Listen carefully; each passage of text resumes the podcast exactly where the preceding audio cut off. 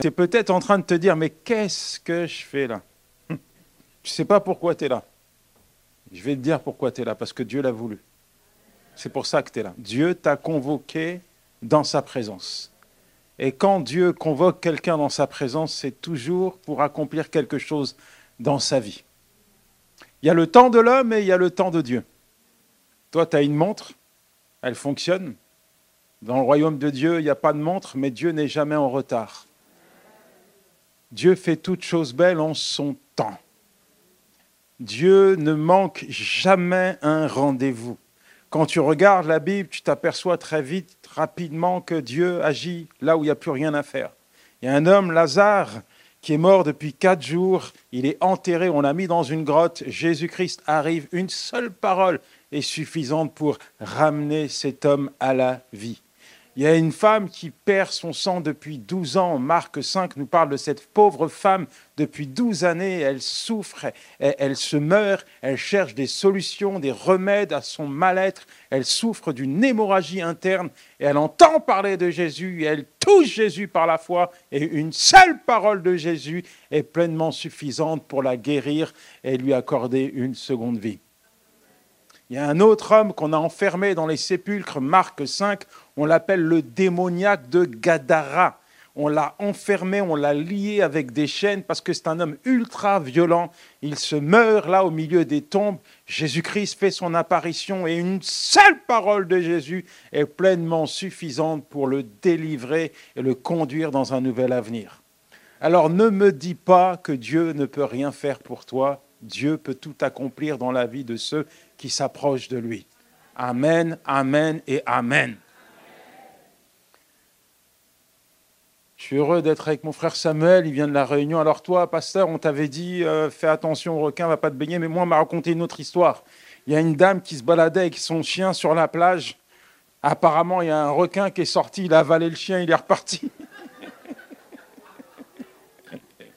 on raconte, ah, c'est une histoire vraie, voilà. Donc, ça fait de la publicité à la Réunion. Mais que Dieu le bénisse et que Dieu bénisse nos frères réunionnais. Et c'est, allez-y à la Réunion, vous allez voir, ça porte bien son nom. C'est vraiment un endroit merveilleux. Les gens sont très chaleureux, très accueillants et les plages sont magnifiques. Au mois de juin, il y avait la conférence EMCI et j'ai rencontré un homme, un, assez âgé dans, le ministère. Ça fait, en fait, je rêvais de le rencontrer. Il s'appelle Jean Turpin. il m'a tellement interpellé. Et à l'époque, mais c'était au début, euh, je venais de me convertir, je sortais de prison euh, euh, et, et, ma femme un jour me dit, il y a une réunion d'évangélisation, faut y aller. Le faut y aller, c'est un ordre. Tu n'as pas envie d'y aller, tu n'as pas prévu d'y aller. Mais elle dit, faut y aller. Quand elle dit, faut y aller, ça veut dire, si tu vas pas, toute la semaine, ça va être dur pour toi. Donc, j'y vais. Et le pasteur, je vois qu'il est différent des autres. Il est charismatique, il prie pour les gens, il a, ouais, il a du bagou, il parle, il apporte la parole de Dieu d'une manière claire, nette et précise. Et à la fin, il dit, il y a peut-être des gens qui veulent qu'on prie pour eux, qui viennent. Et ma femme a dit, c'est pour toi, va. Et, va, il va prier pour toi. Mais moi, je ne crois pas en la puissance de la prière. Je, je crois que Dieu existe, mais que Dieu ne s'intéresse pas à moi. Je crois que bah, euh, je vais être obligé de, de, de, combattre contre mes addictions, contre cette violence. C'est à la force du poignet que je vais pouvoir entrer dans une nouvelle vie. J'ai jamais expérimenté la puissance de la prière. Mais je suis obligé d'y aller parce que m'a dit, ma femme m'a dit, va. Et avec le coude, va. Ça veut dire, faut y aller. Ah, parce qu'il y a le va, s'il te plaît, et puis il y a va. Là, c'est un ordre. Et j'arrive. Mais le pasteur n'a pas le temps, il y a beaucoup de gens qui sont là pour prier. Alors il me dit, tu veux que je prie, pourquoi? Mais ma vie, c'est un chantier, je suis un mort vivant, il y a tellement de trucs. Et je lui dis, Dieu connaît toutes choses. Priez simplement pour moi. Il y avait tellement de travail. Et donc je vois ce pasteur à, à, à, à EMCI et je raconte cette histoire. Je dis, tu te rappelles pas de moi, mais voilà ce qui s'est passé. Tu m'as imposé les mains, tu as prié pour moi. Et aujourd'hui, je dois te dire, bah, Dieu m'a retapé, reconstruit, libéré. Je suis un prédicateur de l'évangile. Je suis un père de famille. Ouais, il l'a fait. Mon ami, mon ami, mon ami, ne sous-estime jamais la puissance de Dieu. Toi, tu peux pas, mais lui, il peut. Il peut. C'est jamais trop tard pour s'approcher de Dieu. Même lorsque l'homme dit c'est fini, Dieu dit c'est l'heure de ton miracle. Je dis, même lorsque l'homme dit il n'y a plus rien à faire, c'est terminé, c'est mort, laissez-le pour compte, enterrez-le, Dieu dit c'est l'heure de ton miracle. Dis à ton voisin c'est l'heure de ton miracle. Répète-lui encore c'est l'heure de ton miracle. Maintenant tu vas poser ta main sur lui, sur son épaule, et tu vas dire avec moi Seigneur, merci pour ton enfant. Tu l'as conduit dans ta présence afin de te révéler à lui. Je prie afin que son cœur soit disposé à entendre ta parole et que aujourd'hui il puisse te voir agir puissamment dans sa vie dans le nom de Jésus. Amen. On va dans un texte qui se trouve dans l'évangile de Luc, chapitre 16, à partir du verset 19. Il est dit ceci. C'est une parabole. Il y avait un homme riche qui était vêtu de pourpre et de fin lin, et qui chaque jour menait joyeuse et brillante vie. Un pauvre nommé Lazare était couché à sa porte couvert d'ulcères, et désireux de se rassasier de ces miettes qui tombaient de la table du riche. Et même les chiens venaient encore lécher ses ulcères. Le pauvre mourut et il fut porté par les anges dans le sein d'Abraham. Le riche mourut aussi, et il fut enseveli. Dans le séjour des morts, il leva les yeux, et tandis qu'il était en proie au tourment, il vit de loin Abraham et Lazare dans son sein. Il s'écria, Père Abraham, aie pitié de moi, et envoie Lazare pour qu'il trempe le bout de son doigt dans l'eau et me rafraîchisse la langue, car je souffre cruellement dans cette flamme. Abraham répondit, Mon enfant, souviens-toi que tu as reçu t'es bien pendant ta vie, et que Lazare a eu les maux pendant la sienne. Maintenant, il est ici consolé, et toi tu souffres. D'ailleurs, il y a entre nous et vous un grand abîme, afin que ceux qui voudraient passer d'ici vers vous ou de là vers nous ne puissent le faire. Le riche dit, je te prie donc, Père Abraham, d'envoyer Lazare dans la maison de mon Père, car j'ai cinq frères. C'est pour qu'il leur atteste ces choses, afin qu'ils ne viennent pas aussi dans ce lieu de tourment. Abraham répondit, ils ont Moïse et les prophètes qu'ils écoutent. Et il dit, non, Père Abraham, mais si quelqu'un des morts va vers eux, ils se repentiront. Et Abraham lui dit, s'ils n'écoutent pas Moïse et les prophètes, ils ne se laisseront pas persuader quand même quelqu'un ressusciterait. Alors là, on a le tableau de deux personnes. Jésus raconte cette histoire et elle est, elle est très parlante, très criante. Il y a deux personnes. Le premier, on pourrait dire que si c'est aujourd'hui, c'est un Bill Gates, un homme riche, riche. Il manque de rien. Euh, il est vêtu de, fin lin. Ça veut dire qu'il porte des costards Hugo Boss, comme diraient mes enfants, la bogosité. Il habite dans un château avec un hélicoptère, il doit avoir un yacht à, Saint-Tropez, un jet privé euh, à l'aéroport euh, de Montréal. Bref, tous les jours, son, son seul objectif, c'est de manger du caviar. Il mène joyeuse et brillante vie. L'autre, c'est un pauvre mendiant. S'appelle Lazare. Et lui, il n'a rien. Son seul désir, c'est de se rassasier des ordures de l'homme riche. Il est malade, il est couché. Les chiens viennent lécher ses plaies, ses ulcères. Chaque jour, c'est un supplice pour lui. La Bible dit que les deux vont mourir. Et là, les choses vont changer. J'aimerais te dire premièrement que ce n'est pas l'argent qui va faire que l'homme riche va aller en enfer. Ce n'est pas la pauvreté qui va faire que Lazare va aller dans le royaume de Dieu. La Bible dit dans Proverbe 22, verset 2 à 3, le riche et le pauvre ont ceci en commun, c'est l'Éternel qui les a faits. L'homme avisé voit venir le malheur et se met à l'abri. L'homme stupide poursuit son chemin et en subira les conséquences. Sois humble et honore l'Éternel. Tu seras riche et honoré et tu recevras la vie. Donc il y a un homme riche qui quitte la terre. Et comme on peut le voir quand des personnalités importantes quittent ce monde, il y a peut-être eu une journée de deuil national. Il faut que tout le monde pleure la mort de cet individu. Certainement que le maire ou le président se sont dit, ça serait peut-être bien qu'on érige un monument, une statue, ou encore qu'on donne son nom à une rue, à une avenue. À son enterrement, il y a dû y avoir une fanfare. Les chefs religieux qui sont venus faire des éloges à son égard. Ça a été la fête, les festivités. On l'a accompagné, là, jusqu'au cimetière. Par contre, pour le pauvre, il n'y a personne. Il n'intéresse personne. N'a pas d'argent. Dans ce monde, quand tu n'as pas d'argent, t'intéresses pas grand monde. En France, quand tu n'as pas d'argent, quand tu n'as pas de famille, eh bien, il y a les, les, les, caveaux municipaux. C'est-à-dire c'est, c'est la mairie qui te prend et qui te met dans un caveau. Personne n'est à son enterrement. Il n'intéresse personne. Et pour peut-être pour pas qu'il prenne une place au cimetière, on a dû l'incinérer. Terminé. Mais, parce qu'il y a un mais, les choses vont changer. Tout à coup, on retrouve ces deux personnes. L'homme riche, il est en enfer. Le pauvre Lazare, il est au paradis, dans le sein d'Abraham. Désormais, c'est fini la mendicité, c'est fini la galère. Désormais, c'est la vie, la paix, la joie, le repos pour l'éternité.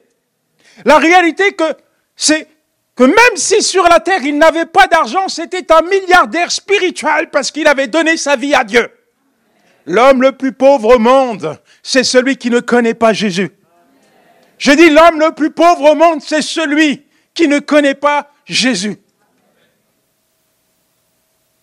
Beaucoup pensent que l'argent est synonyme de bonheur, mais l'argent, c'est un, mauvais maître, un bon serviteur. L'argent est utile, mais ne fais jamais de l'argent ton Dieu.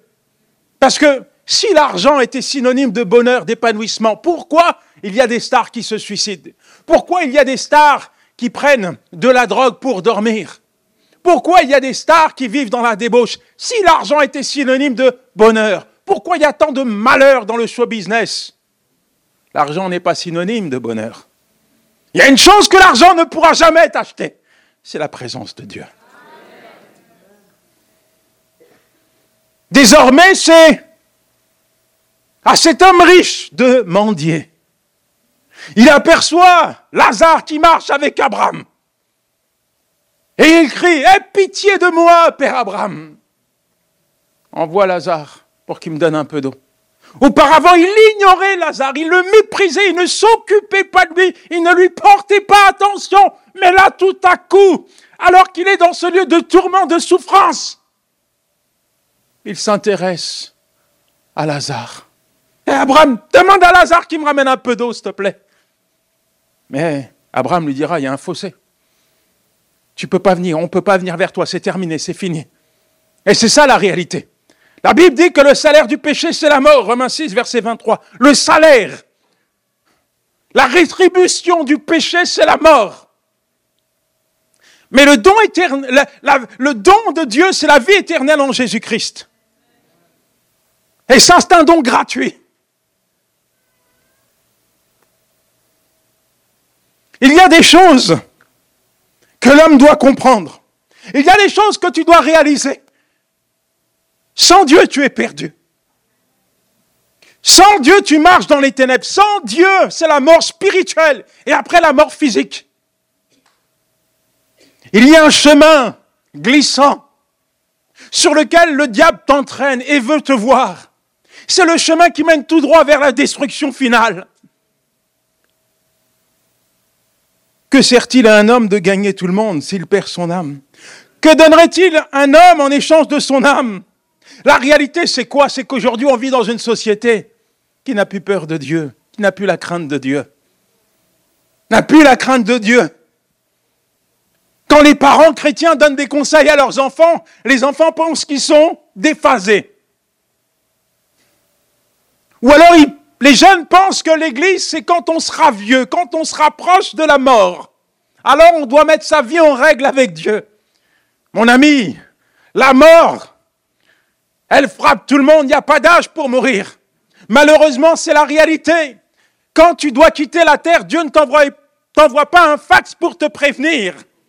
Quand tu dois quitter la terre, Dieu ne t'envoie pas une notification pour te dire, il serait peut-être temps que tu me confies ta vie si tu ne veux pas finir en enfer. La mort, elle vient, elle te prend en l'état. Et ce sont tes choix qui vont conditionner l'endroit où tu vas passer, avec ou sans Dieu. La réalité, c'est que le souhait de Dieu, ce n'est pas que le pécheur se meure, mais c'est qu'il change de conduite et qu'il vive. Ça, c'est la vérité. Mais l'autre vérité, c'est que le diable veut te détruire. C'est un voleur, un menteur, un pilleur de vie qui veut t'amener avec lui en enfer. Faut que tu sois conscient de cela. J'ai dit, faut que tu réalises que tes choix d'aujourd'hui vont conditionner ta vie et ton futur. Quand on parle d'enfer aujourd'hui, les gens rient. Ils rient auparavant. On faisait peur aux gens avec l'enfer. On leur disait que s'ils ne se dépouillent pas de tous leurs biens, de toutes leurs richesses, alors ils n'accéderaient pas au paradis. On vendait le salut aux gens en leur disant l'enfer existe. Et si vous ne donnez pas tous vos biens, vous allez en enfer. Faites du bien. Donnez votre argent et vous serez sauvés. Mais c'est faux. C'est pas la réalité. C'est pas la vérité, ça. C'est pas l'argent qui te sauve. C'est pas parce que tu es milliardaire que tu es sauvé. Tu seras sauvé parce qu'un jour sur la terre, tu as dit oui à Jésus. L'enfer, aujourd'hui, ne fait plus peur aux gens. D'ailleurs, il y a des séries télé où on dépeint l'enfer, où on fait croire que l'enfer, c'est le paradis. J'aimerais te dire que l'enfer, c'est pas le paradis, mon ami. Dis à ton voisin, l'enfer, ce n'est pas le paradis. Cet homme riche, là, il réalise qu'il va passer son éternité en enfer. Peut-être qu'auparavant, chez lui, il cuvait du vin, du rhum, tout ce que tu veux. Mais là, il a soif. Il a soif, il n'y a plus rien à boire. C'est la misère, c'est la galère qui commence il va rester dans ce lieu de tourment. L'enfer, ce n'est pas le paradis. Et c'est pour ça que les gens n'ont plus peur de Dieu. C'est pour ça que les gens décident de vivre dans le péché. C'est vrai quoi, si l'enfer faisait peur, pourquoi il y a tant de débauches Si l'enfer faisait peur, pourquoi les prisons sont remplies? Si l'enfer faisait peur, tous les détenus se repentiraient et donneraient leur vie à Jésus. Si l'enfer faisait peur, ceux qui sont malheureusement malades ne demanderaient pas d'être euthanasiés sans avoir donné leur vie à Jésus. Ne demanderaient pas la mort. Ils n'ont plus d'espoir, plus d'espérance.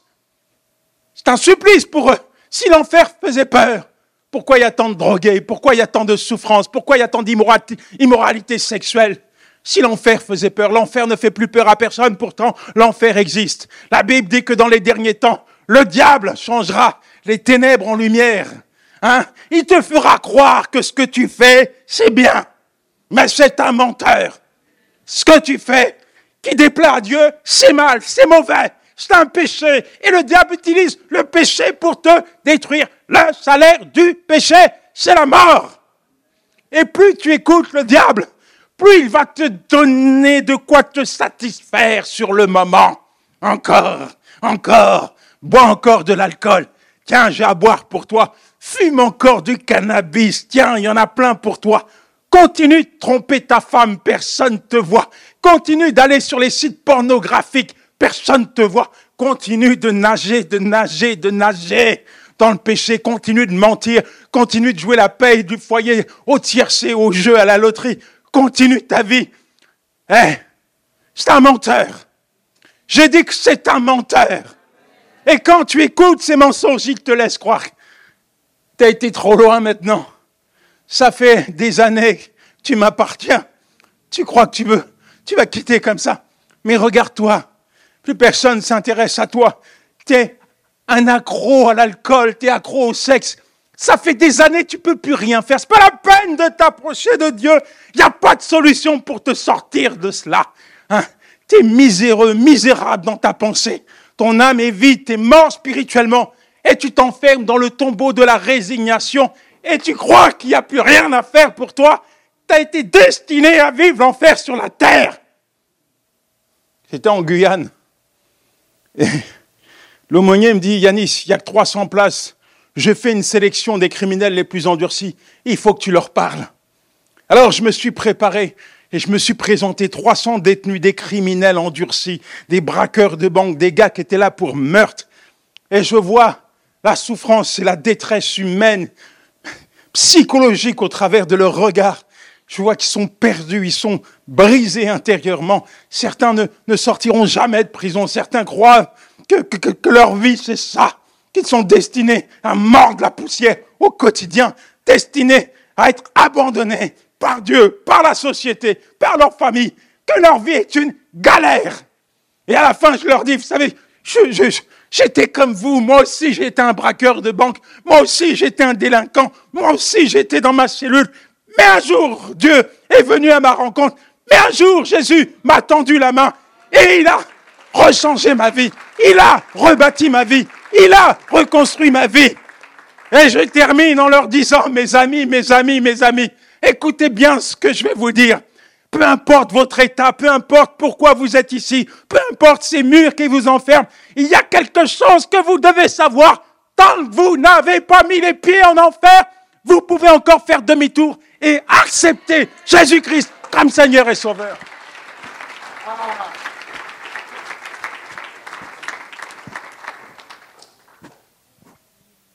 J'attendais un peu plus de...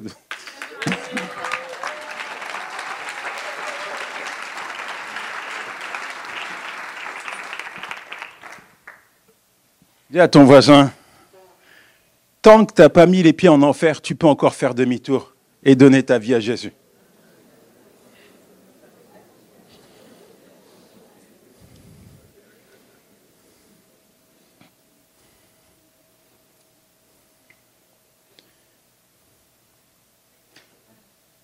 Cet homme, riche mais pauvre maintenant, parce qu'il faut le dire, son compte en banque est resté sur la terre.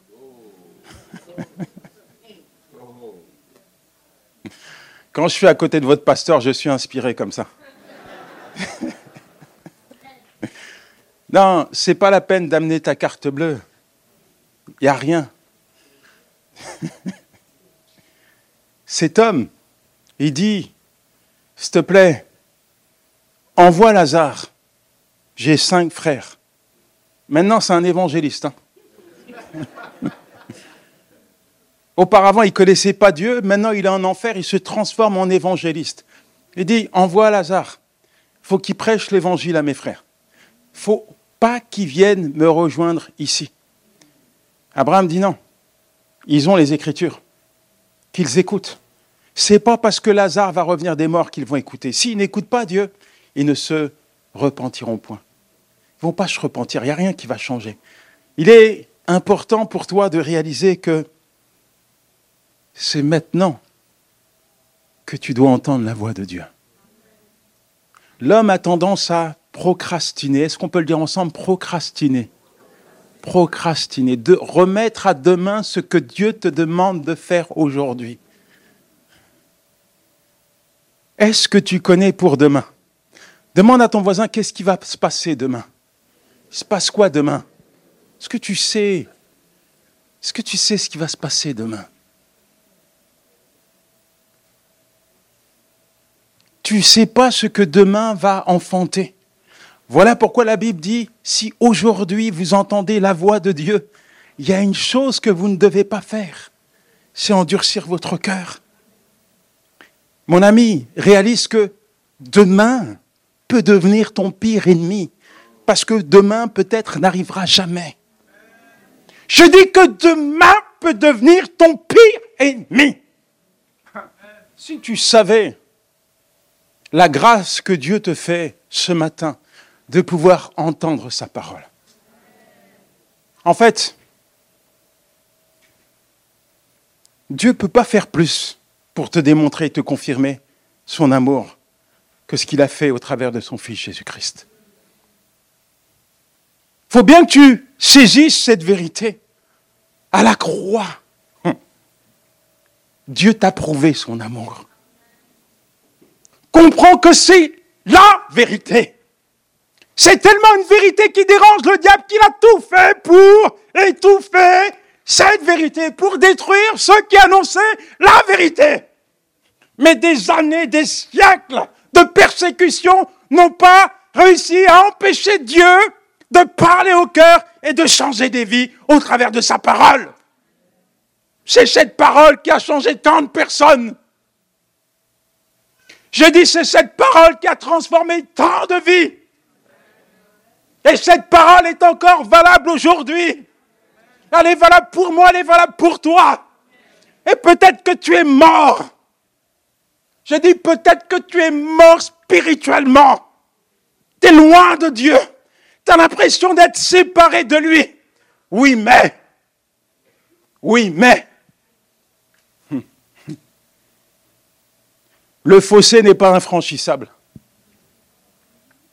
Je dis que le fossé n'est pas infranchissable.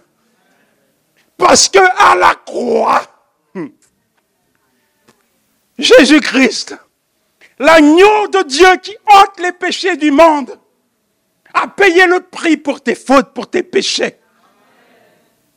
À la croix, Jésus-Christ est mort pour te donner la vie. Le fossé n'est pas infranchissable. C'est la bonne nouvelle de l'évangile. L'évangile est un message de pardon, de réconciliation, de justification.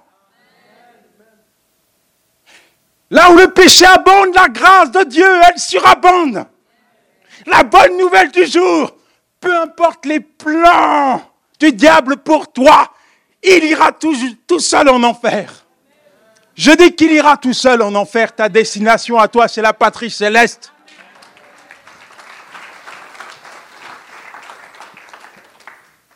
Il est donc important d'écouter le message de l'Évangile. Ainsi, la foi vient de ce qu'on entend, ce qu'on entend vient de la parole de Dieu. Romains 10, verset 17. Arrête de dire demain. Arrête de dire demain, j'arrête. J'arrête, j'arrête. Tellement de chrétiens d'apparence. Pour moi, il y a une différence entre les chrétiens et les croyants. Les chrétiens, il y en a partout. Même en boîte de nuit, même dans les bars. Même dans les lieux de débauche, ils ont une croix. Même vous regardez les films, ils ont une croix, ils tirent à la mitraillette. C'est les chrétiens, ça. Le croyant, il applique la parole de Dieu, il obéit à Dieu. Il manifeste la présence de Dieu partout où il va. Il reste, il subsiste dans la lumière. Ne sois pas un chrétien d'apparence. Pas parce que tu es à l'église ce matin, pas parce que tu as une Bible, pas parce que tes parents sont chrétiens.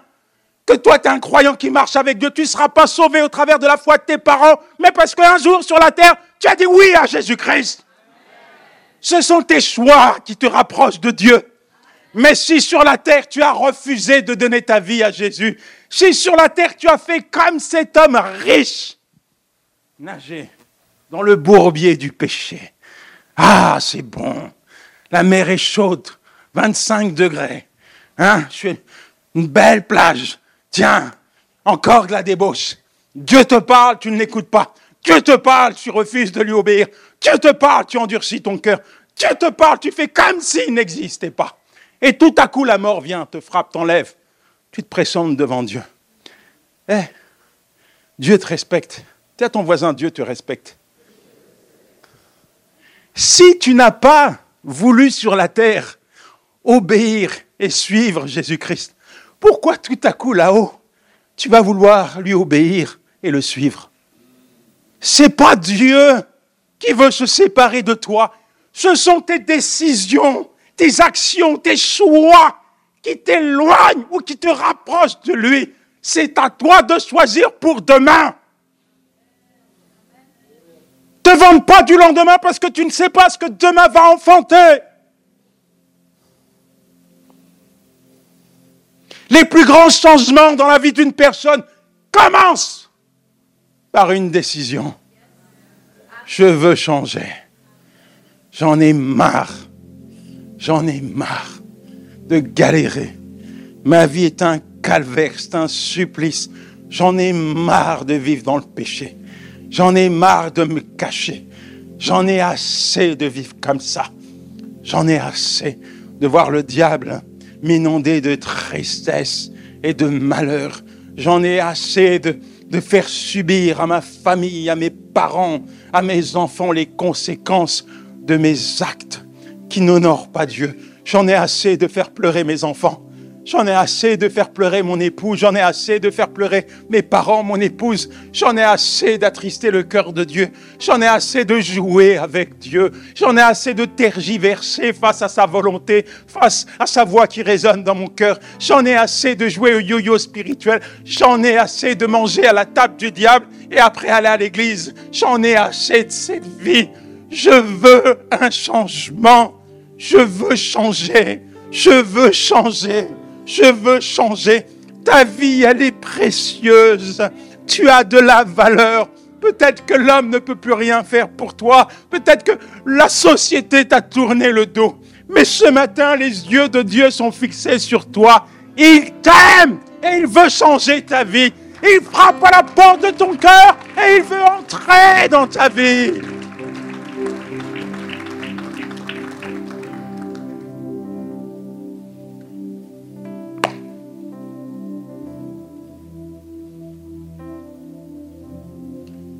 J'avais un grand frère. Nous avions deux années d'écart. Et faute de père, de repère, mon frère a très vite basculé dans la délinquance et connaît sa première incarcération à 16 ans. 16 ans. Quand il sort de prison, je vois qu'il a changé et commence à fumer du cannabis, à boire de l'alcool. Et un jour, il se passe quelque chose. Il rentre à la maison avec une Bible. Petite Bible marron. Quelqu'un lui avait offert dans le métro, dans la rue, je sais pas. Moi, je suis pas chrétien. Et puis, à cette époque, je, savais que Dieu existait, mais je pensais pas qu'il s'intéressait à moi, à ma famille, à mon frère. Le temps va passer. Et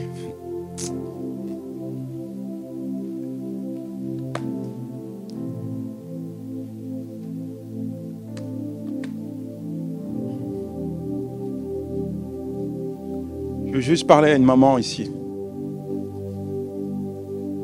Seigneur te dit, ma fille, toi qui pleures pour ton enfant qui est parti de la maison, sache que tu as la bonne place dans ma présence et que je m'occupe de lui.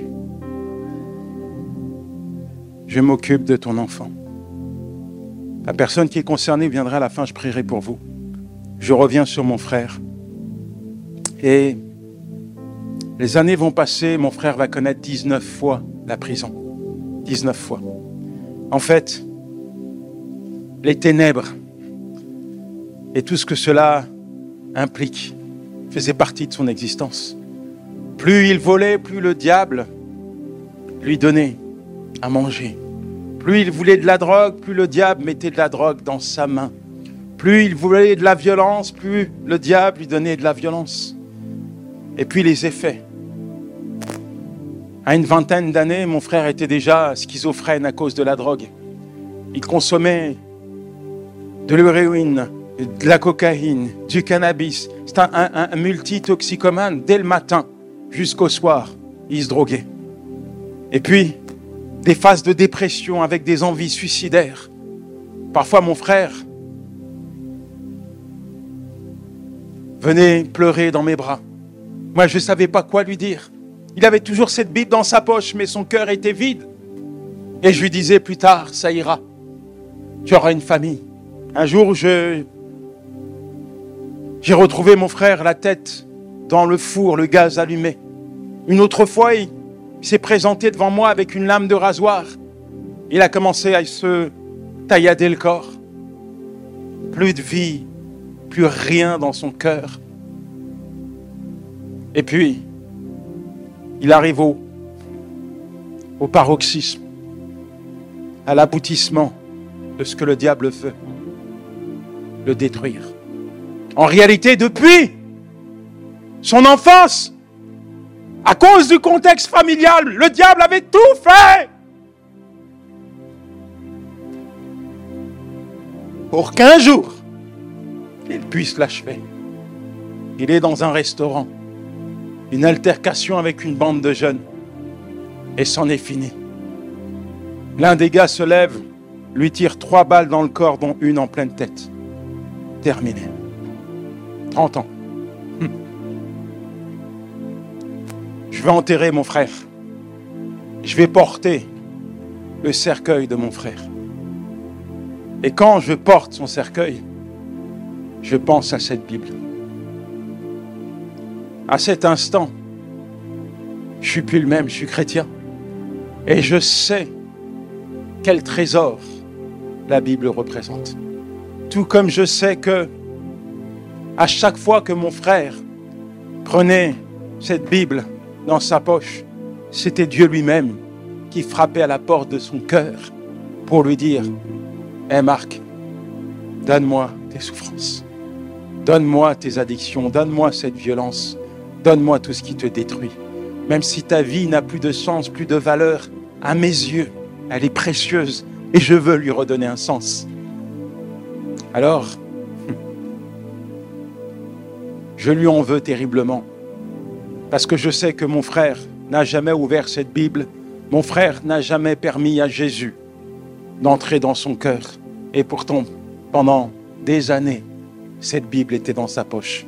Pendant des années, Dieu a frappé à la porte de son cœur et pendant des années, il n'a pas permis à Jésus d'entrer dans sa vie. Ce jour-là, au milieu d'un cimetière, l'appel de Dieu est né dans mon cœur. Dieu m'a dit, Yanis, tu vois, la seule différence entre toi et ton frère se résume à un choix, à une décision. Un jour, tu étais dans ta cellule. Et quand Dieu me dit ça, je réalise que dans cette cellule, j'étais plus rien. Juste un matricule. La société n'avait pas de solution pour moi. Elle avait 24 ans. La première fois que j'ai fait face à la justice, j'avais 15 ans. Et on m'a mis en prison à 15 ans. J'ai 24 ans. Je suis à l'aboutissement de mes choix, de mes décisions. J'encours une peine de 20 ans. Et là, Jésus vient parler à mon cœur et me pose une question. Yanis, veux-tu vivre? Veux-tu vivre? J'aurais pu dire à Dieu, va voir le gars qui est dans la cellule d'à côté. Il est moins méchant, moins mauvais que moi. Et ce jour-là, j'ai décidé de t'accepter comme mon Seigneur et Sauveur. Alors là, dans ce cimetière, me dit, la seule différence se résume à un choix, à une décision. Il y a encore d'autres personnes qui ressemblent à ton frère, d'autres personnes à qui je veux parler, d'autres personnes que j'aime et qui sont en train de mourir. Va, plaide, témoigne, raconte, dis-leur que je les aime. Dis-leur. Aujourd'hui, des années plus tard, alors que je suis en train de te partager la parole de Dieu, en réalité, je me dis, peut-être que la meilleure personne pour t'amener à prendre une décision, ce serait mon frère. C'est vrai, je lui aurais donné le micro et il te dirait, maintenant que je suis mort, qu'est-ce que je vais dire à Dieu pour qu'il m'accepte dans sa présence? Maintenant que j'en ai fait qu'à ma tête, maintenant que c'est fini, que je suis séparé de Dieu, maintenant que je suis face à ce fossé infranchissable, parce que la mort m'a touché, m'a enlevé, m'a ôté de la terre, qu'est-ce que je vais dire à Dieu pour qu'il m'accepte dans sa présence? Te dirait, c'est fini. Mais il te dirait également, comme cet homme l'a dit, s'il te plaît, Abraham, envoie Lazare, il faut qu'il parle à mes frères. Et Abraham a dit, non, ils ont la parole qu'ils écoutent, qu'ils écoutent. Aujourd'hui, la parole que je te partage, c'est cette parole. Ça n'a pas changé d'un iota. Je suis juste venu te dire que Dieu t'aime la Bible dit car Dieu a tant aimé le monde qu'il a donné son Fils unique afin que quiconque croit en lui ne périsse point, mais ait la vie éternelle. Jean 3,16. Une décision doit être prise ce matin. Tu fais un face-à-face avec Dieu. Je ne connais pas ta vie, et Dieu la connaît. Tu es peut-être arrivé sans lui, inondé par le péché, détruit, chaos. Mais tu peux repartir avec lui, libéré, transformé. C'est possible. Il y a un endroit, un terrain là que tu vois pas. Il existe, moi je le vois. Un terrain invisible. Sur ce terrain, le diable ne peut pas mettre les pieds. Les démons ne peuvent pas mettre les pieds sur ce terrain. C'est le terrain de Dieu, c'est le terrain de la grâce. Et c'est sur ce terrain que Jésus-Christ vient à ta rencontre. C'est sur ce terrain que toi, tu viens à la rencontre de Dieu avec l'assurance d'être pardonné. Ça peut changer. Si tu veux que ça change, ça va changer. Je dis, si tu veux changer, ça va changer. Est-ce que tu veux changer? Demande à ton voisin, est-ce que tu veux que ça change? Lève-toi. Levez-vous dans la présence de Dieu.